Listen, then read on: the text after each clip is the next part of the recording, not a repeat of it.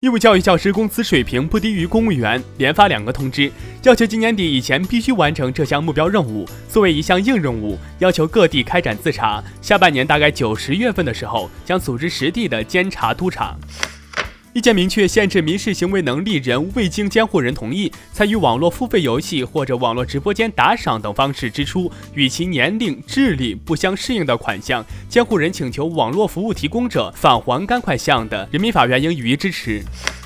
特朗普十八号威胁称，如果世卫组织在三十天内不做出重大实质性改革，美国将永久停止向世界卫生组织提供资金，并考虑退出世卫组织。盖抽言于十九号十三点十四分发老婆 B 超照，宣布没错，角色升级要当爸爸了。王艺勋在发文表示，和黄景瑜先生有过一段婚姻，后因为原则问题离婚，但是否认单亲妈妈一事。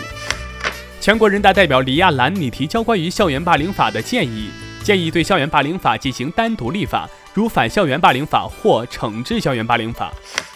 全国人大代表唐江鹏认为，超级中学野蛮生长问题在学校，根子在政府。地方政府教育政绩观的偏失与省级教育行政部门对高中跨区域招生的默许与不作为，是超级中学野蛮生长的根本原因。金寨县希望小学在三十年前的五月十九号建成，它坐落于安徽省金寨县南溪镇，是中国第一所希望小学。国新办昨日举行新闻发布会，科学技术部部长王志刚介绍加快建设创新型国家，支撑引领高质量发展有关情况时表示，根据世界知识产权评估显示，到二零一九年，我国创新指数位列世界十四位。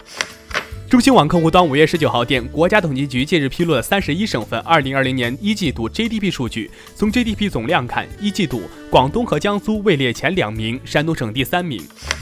我是耕龙，下期见。